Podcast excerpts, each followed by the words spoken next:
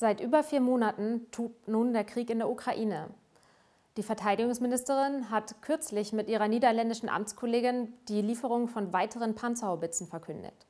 Aber was nützen diese Waffen der Ukraine und worauf kommt es im weiteren Kriegsverlauf an? Diese Fragen von Ihnen und euch, liebe Zuschauerinnen und Zuschauer, beantwortet heute zum dritten Mal der Brigadegeneral Dr. Christian Freuding. Er ist der Leiter des Lagezentrums Ukraine hier im Bundesministerium der Verteidigung. Guten Tag, Herr General. Guten Tag, Frau Kaloy. Beginnen möchte ich mit einer Frage zum Kriegsgeschehen in der Ukraine. In Kremtschuk wurde gerade ein Einkaufszentrum bombardiert von den Russen. Dieses Ziel ist erstmal augenscheinlich nicht militärisch. Erhöhen die Russen damit den Druck? Also als, nach all dem, was wir über diesen Angriff wissen, wurde da ein Flugkörper, eine Rakete verwandt, die eigentlich nicht für die Landzielbekämpfung gedacht ist, sondern die war gedacht für die Seezielbekämpfung und hat bei der Bekämpfung von Landzielen immer eine gewisse Ablage. Mhm. Ähm, aber das zeigt natürlich, dass die russische Kriegsführung darauf ausgelegt ist, dass man billigend in Kauf nimmt, dass auch Zivilisten, dass zivile Infrastruktur getroffen wird, dass auch äh, Frauen, Kinder, ähm, Familien unterschiedslos in diesen Krieg einbezogen werden. Für mich sind das zweierlei Folgerungen, die man daraus ziehen kann. Erstens, ähm, den russischen Streitkräften gehen langsam die genauen Raketen die zielgenauen Marschflugkörper aus. Und zweitens, ähm, die russische Kriegsführung ist systematisch darauf angelegt, zivile Infrastruktur zu bekämpfen, unterschiedslos auf Zivilisten, auf Alte, auf Junge, auf Familien zu wirken. Und ähm, das macht natürlich schon betroffen, insbesondere weil das kein Einzelfall ist. Ähm, wir sehen das kontinuierlich auch an, in anderen Städten. Wir haben das gesehen in Mariupol, wir haben das gesehen in Severodonetsk. Und hier sehen wir mal als Beispiel ähm, ein Bild der Stadt Popasna. Die roten Punkte, die Sie sehen, das sind zerstörte Wohngebäude. Und das zeigt sehr deutlich, dass es eine Systematik in der russischen Kriegsführung gibt, die darauf abzielt, auch zivile Infrastruktur zu zerstören. Das ist natürlich äh, völkerrechtswidrig, das verstößt gegen das humanitäre Völkerrecht. Putin, die militärische, die politische Führung müssen da zur Verantwortung gezogen sein. Aber was ihnen damit nicht gelingt, ist, äh, dass die ukrainische Moral einbricht, die Moral der Streitkräfte, die Moral der Bevölkerung. Und ich glaube, das verdient Respekt und das verdient auch unsere Unterstützung. Ähm, Sie haben jetzt sehr, sehr viel über die Art der russischen Kriegsführung gesprochen. Langsam aber stetig gewinnen die Russen ja Gebiete immer weiter dazu. Ähm, wie bewerten Sie diesen Verlauf? Steht jetzt ein Durchbruch da bevor oder reicht die Moral der Ukraine da aus? Naja, wir sind jetzt über 125 Tage im Krieg. Wir erinnern uns, dass die ukrainischen Streitkräfte es geschafft haben, den ersten großen Griff nach Kiew abzuwenden, abzuwehren. Wir erinnern uns daran, dass es gelungen ist, und das sieht man ja hier auf der Karte, zum Beispiel Städte wie Charkiw im Gegenangriff zu befreien und diese Gebiete auch zu erhalten. Mhm. Wir erinnern uns auch an die Bilder mit den ukrainischen Soldaten an den Grenzpfählen.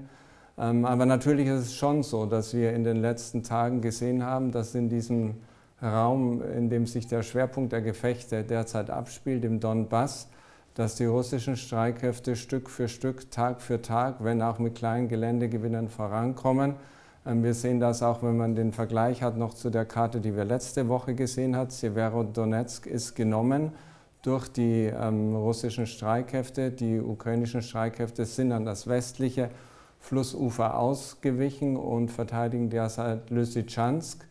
Ähm, aber die Art und Weise, wie sie das gemacht haben, und wir haben in der letzten Folge, die wir zusammengestaltet haben, nachgefragt, mal dargestellt, wie so ein Lösen vom Feind aussieht. Und genau so haben sie es gemacht. Sie sind mit den schweren Kräften über den Fluss ausgewichen, haben die Brücke zerstört und sind dann mit den restlichen Kräften, mit der, was wir militärisch Nachhut äh, nennen, über den Fluss gegangen mit Schlauchbooten. Es gibt sogar Bilder, die offen, in offenen Quellen davon kursieren. Das zeigt also, dass die ukrainischen Streitkräfte sehr genau einschätzen können, wie lange sie eine Stellung halten können wann sie sich dann vom Feind lösen können und ausweichen können. Zurück zu Ihrer Frage, müssen wir den großen Durchbruch erwarten? Das glaube ich nicht, weil die russischen Streitkräfte in diesen Kämpfen äh, im Donbass ganz erheblich abgenutzt wurden, weil sie Kräfte einsetzen müssen, um diese Räume zu halten und weil es den ukrainischen Streitkräften immer wieder gut gelingt, sich weiter im Westen zur Verteidigung so vorzubereiten, dass sie diese Verteidigungsstellung auch erfolgreich halten können über einen gewissen Zeitraum. Herr General, ich möchte jetzt zur ersten Frage aus der Community kommen, die ich Ihnen heute direkt stellen möchte. Ich lese einmal vor.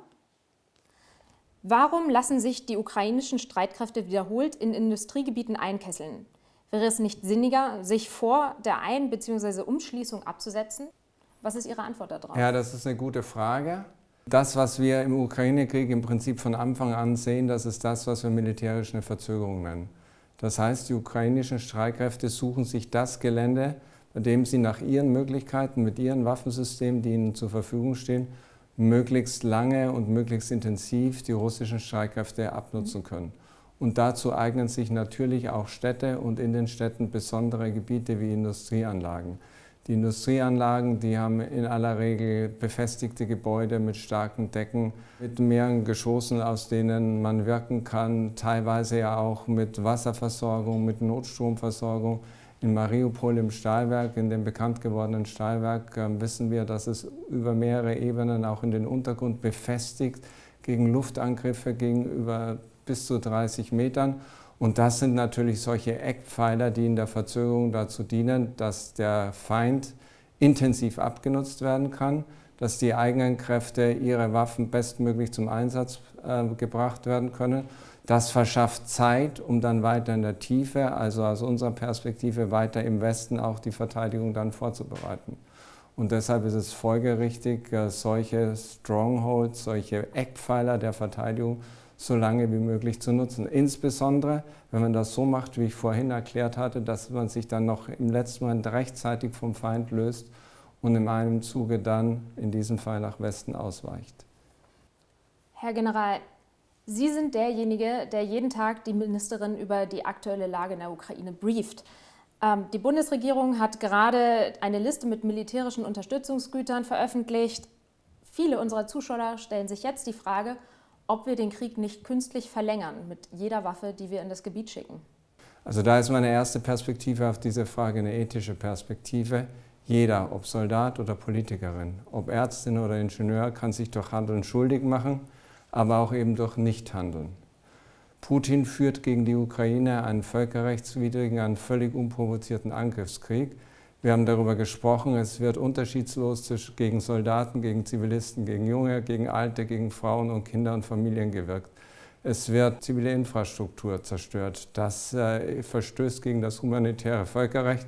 Und die Ukraine verdient das, dass wir an ihrer Seite stehen. Wir stehen in der Pflicht, die Ukraine zu unterstützen mit all dem, was wir können, humanitär, finanziell, auch mit militärischen Unterstützungsleistungen. Sie verdient das, dass wir sie unterstützen bei ihrem Kampf um ihre territoriale Integrität, um ihre Souveränität. Und zwar so lange, wie dieser Krieg andauert, weil nur die Ukrainer bestimmen über ihre weitere Zukunft mit allem, was wir haben, mit allem, was wir können. Oder um es auch ähm, mit den G7-Staats- und Regierungschefs zu sagen, wir werden nicht ruhen, bis Russland diese Aggression gegen die Ukraine beendet. Ich möchte ein bisschen zurückkommen auf die Sachebene, was diese Liste angeht. Ich lese einmal daraus vor. Deutschland hat bereits 500 Fliegerabwehrraketen Typ Stinger, 14.900 Panzerabwehrminen, 100.000 Handgranaten, 16 Millionen Schuss Handwaffenmunition und nicht zu vergessen ähm, Panzerhaubitzen und vieles mehr geliefert. Sie haben jetzt besondere Einblicke natürlich als Leiter Lagezentrum Ukraine. Wie können wir uns den Prozess hinter solchen Entscheidungen vorstellen? Also das vieles mehr ist ganz wichtig. Wir haben ja diese Woche erst wieder entschieden, dass wir noch drei weitere Panzerhaubitzen den Ukrainern zur Verfügung stellen werden, mit den Niederländern zusammen sechs. Wir haben vor ungefähr zehn Tagen entschieden, dass wir zusammen mit den Briten und den Amerikanern ein Werferpaket, ein Raketenwerferpaket zur Verfügung stellen werden wir sind im Prinzip sehr eng und das war schon vor Beginn, unmittelbaren Konfliktbeginn, Kriegsbeginn der Fall. Wir sind sehr eng im Austausch mit den Ukrainern, mit der ukrainischen Botschaft, mit dem militärischen Personal dort.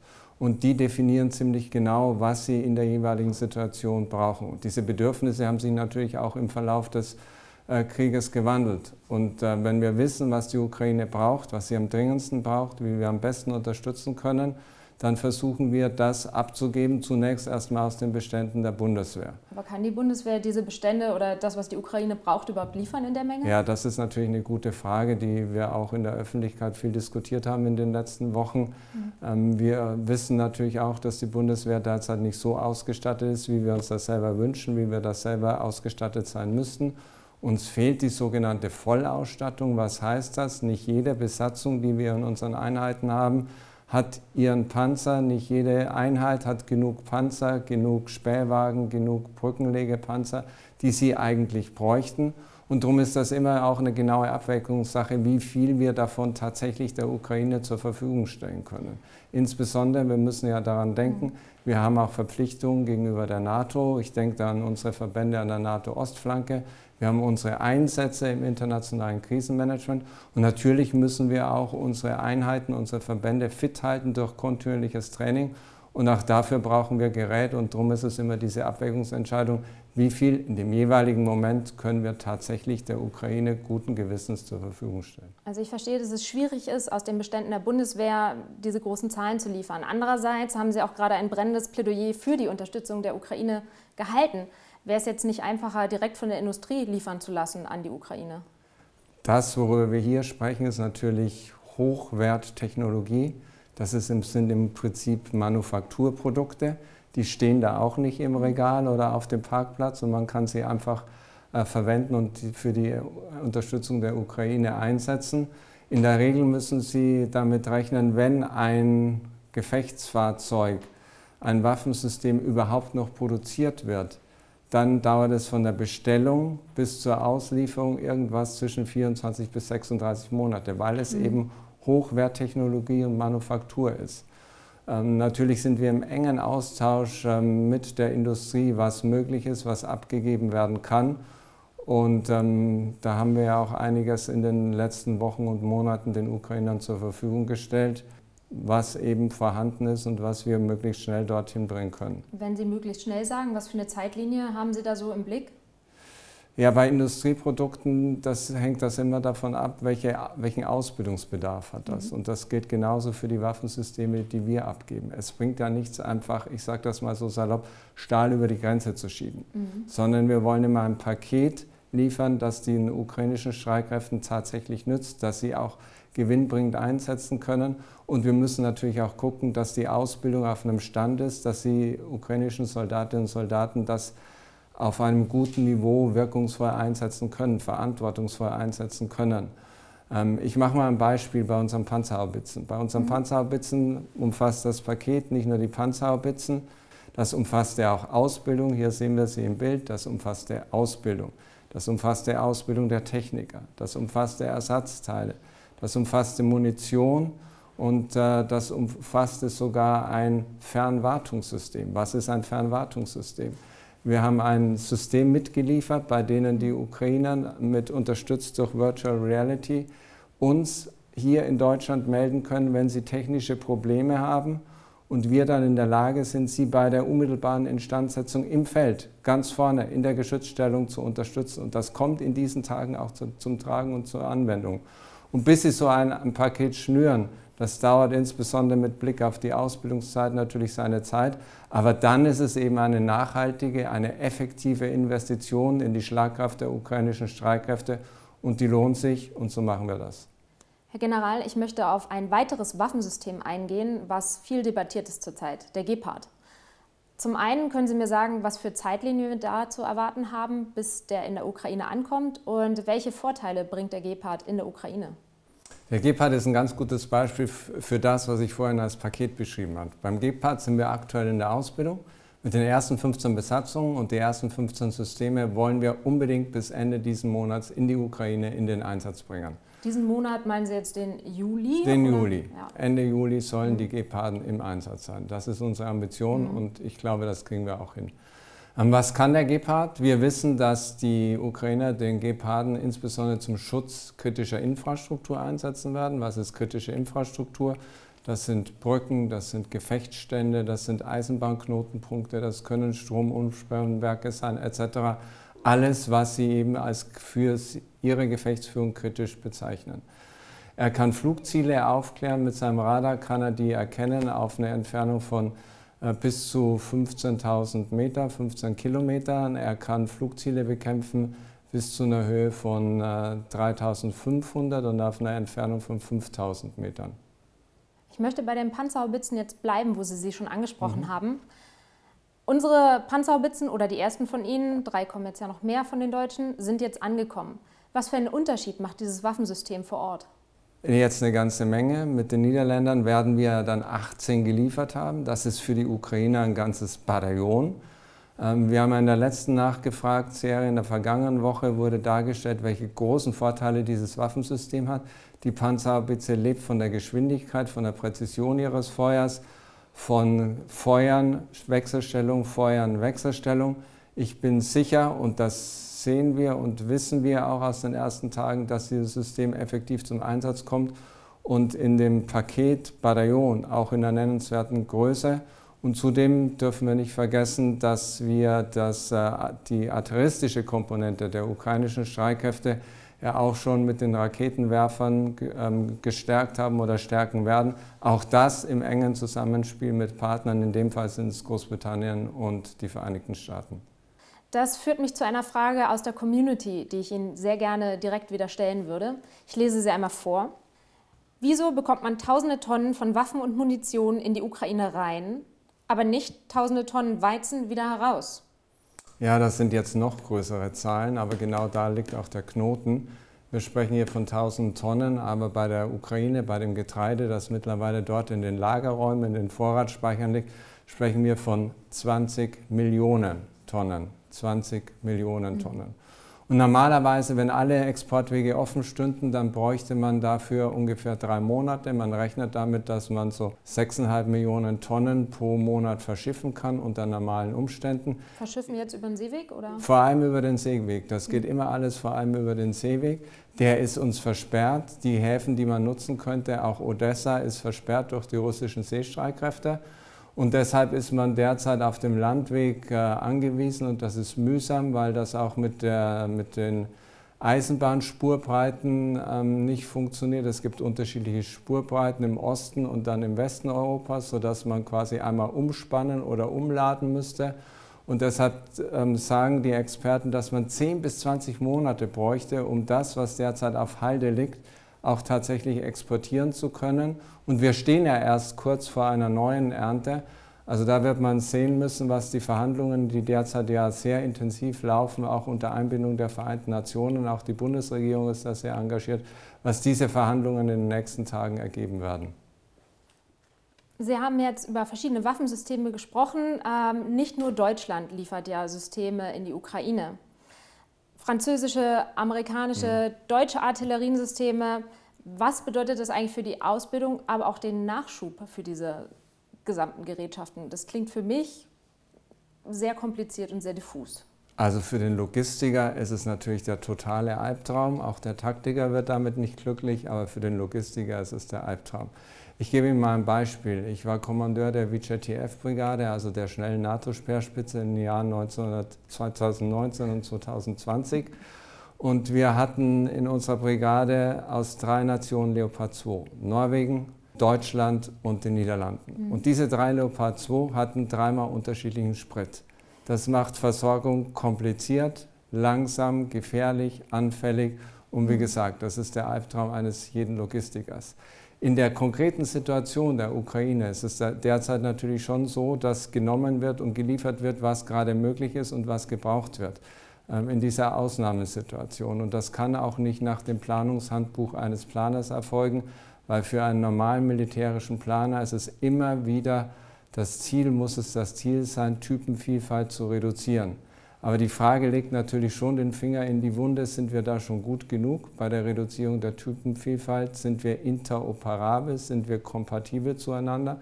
Und ich glaube, das wird jetzt auch ein ganz wichtiger Punkt sein, wenn wir unsere Streitkräfte ja jetzt in ganz Europa äh, unter den NATO-Partnern, zwischen den NATO-Partnern, mit den NATO-Partnern gemeinsam ertüchtigen, dass wir auf diesen Aspekt der Reduzierung der Typenvielfalt, der gemeinsamen Rüstungsanstellung besonderen Wert legen. Das ist uns wieder mal eine gute Lehre. Sie sprachen gerade eben schon mal die Lage in der Ukraine an. Da möchte ich noch mal näher drauf eingehen. Ich habe zuletzt gelesen, dass 60.000 Granaten tagtäglich im Donbass von der russischen Seite abgefeuert werden. Haben Sie noch mehr Zahlen für uns, damit wir uns das besser vorstellen können? Also die Zahl, die Sie genannt haben, die ist nach unseren Einschätzungen durchaus realistisch. Das bedeutet natürlich für so ein relativ enges Gebiet wie den, Donbass Zerstörung pur. Wir sind vorhin schon eingegangen auf die Zerstörung der zivilen Infrastruktur. Hier sehen wir auch nochmal die Karte von Popasna. Das, was wir an Zahlen haben, ähm, ist eine unglaubliche Zerstörung von Wohnraum. Wir gehen davon aus, dass äh, in der gesamten Ukraine 116.000 Wohneinheiten zerstört wurden. Das bedeutet, das ist die Unterkunft für dreieinhalb Millionen Menschen. Wir gehen davon aus, dass über 150 Kulturstätten zerstört wurden, teilweise auch willentlich und wissentlich, davon über 70 äh, Kirchen. Und was mich besonders betroffen macht, was uns alle besonders betroffen macht, über 100 Krankenhäuser, 400 Apotheken und wir haben ja alle noch die Bilder im März vor Augen, als das Krankenhaus in Mariupol mehr oder weniger gezielt auch zerstört wurde mit den vielen Toten.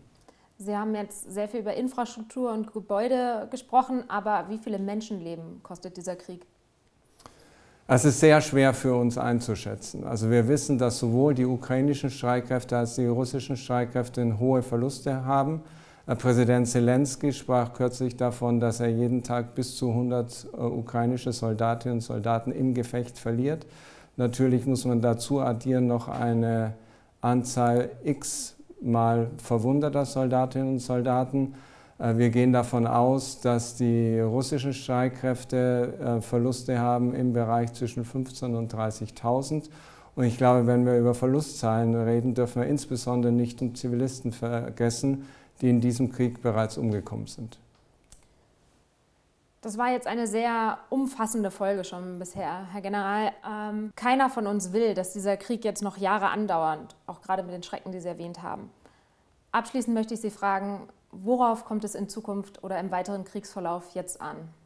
Es kommt darauf an, die Ukraine so zu unterstützen, dass sie sich verteidigen kann, dass Russland diesen Krieg nicht gewinnt, dass sich nicht Gewalt und Völkerrechtsbruch und Aggression durchsetzen, sondern dass am Ende der Kampf um die Freiheit obsiegt. Vielen Dank, Herr General. Mit diesen Worten möchte ich mich von Ihnen verabschieden. Und auch an Sie, liebe Zuschauerinnen und Zuschauer, vielen Dank für Ihre Aufmerksamkeit und bis zum nächsten Mal bei Nachgefragt.